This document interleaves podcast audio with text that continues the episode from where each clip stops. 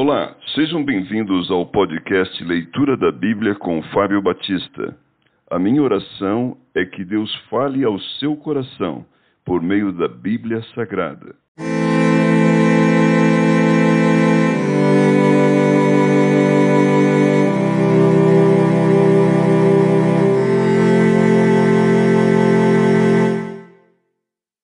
Segunda Coríntios capítulo 10. Paulo defende a sua autoridade apostólica. E eu mesmo, Paulo, vos rogo, pela mansidão e benignidade de Cristo, eu que, na verdade, quando presente entre vós sou humilde, mas quando ausente ousado para convosco. Sim, eu vos rogo que não tenha de ser ousado quando presente, servindo-me daquela firmeza com que penso devo tratar alguns que nos julgam como se andássemos em disposições de mundano proceder. Porque, embora andando na carne, não militamos segundo a carne, porque as armas da nossa milícia não são carnais, e sim poderosas em Deus, para destruir fortalezas, anulando nós sofismas e toda altivez que se levante contra o conhecimento de Deus, e levando cativo todo pensamento à obediência de Cristo, e estando prontos para punir toda desobediência, uma vez completa a vossa submissão. Observai o que está evidente se alguém confia em si que é de Cristo, pense outra vez consigo mesmo que, assim como ele é de Cristo, também nós o somos.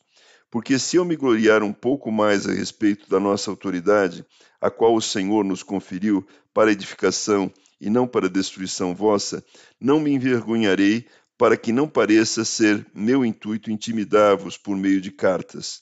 As cartas, com efeito, dizem, são graves e fortes, mas a presença pessoal dele é fraca e a palavra desprezível. Considere o tal isto, que o que somos na palavra por cartas, estando ausentes, tal seremos em atos quando presentes.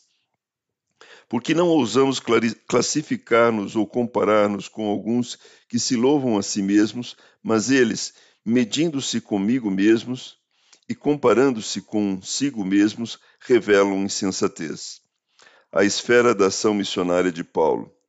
Nós, porém, não nos gloriemos sem medida, mas respeitamos o limite da esfera de ação que Deus nos demarcou e que se estende até vós, porque não ultrapassamos os nossos limites, como se não devêssemos chegar até vós, posto que já chegamos até vós com o Evangelho de Cristo, não nos gloriando fora de medida nos trabalhos alheios, e tendo esperança de que, crescendo a vossa fé, seremos sobremaneira engrandecidos entre vós dentro da nossa esfera de ação, a fim de anunciar o Evangelho para além das vossas fronteiras, sem com isso nos gloriarmos de coisas já realizadas em campo alheio.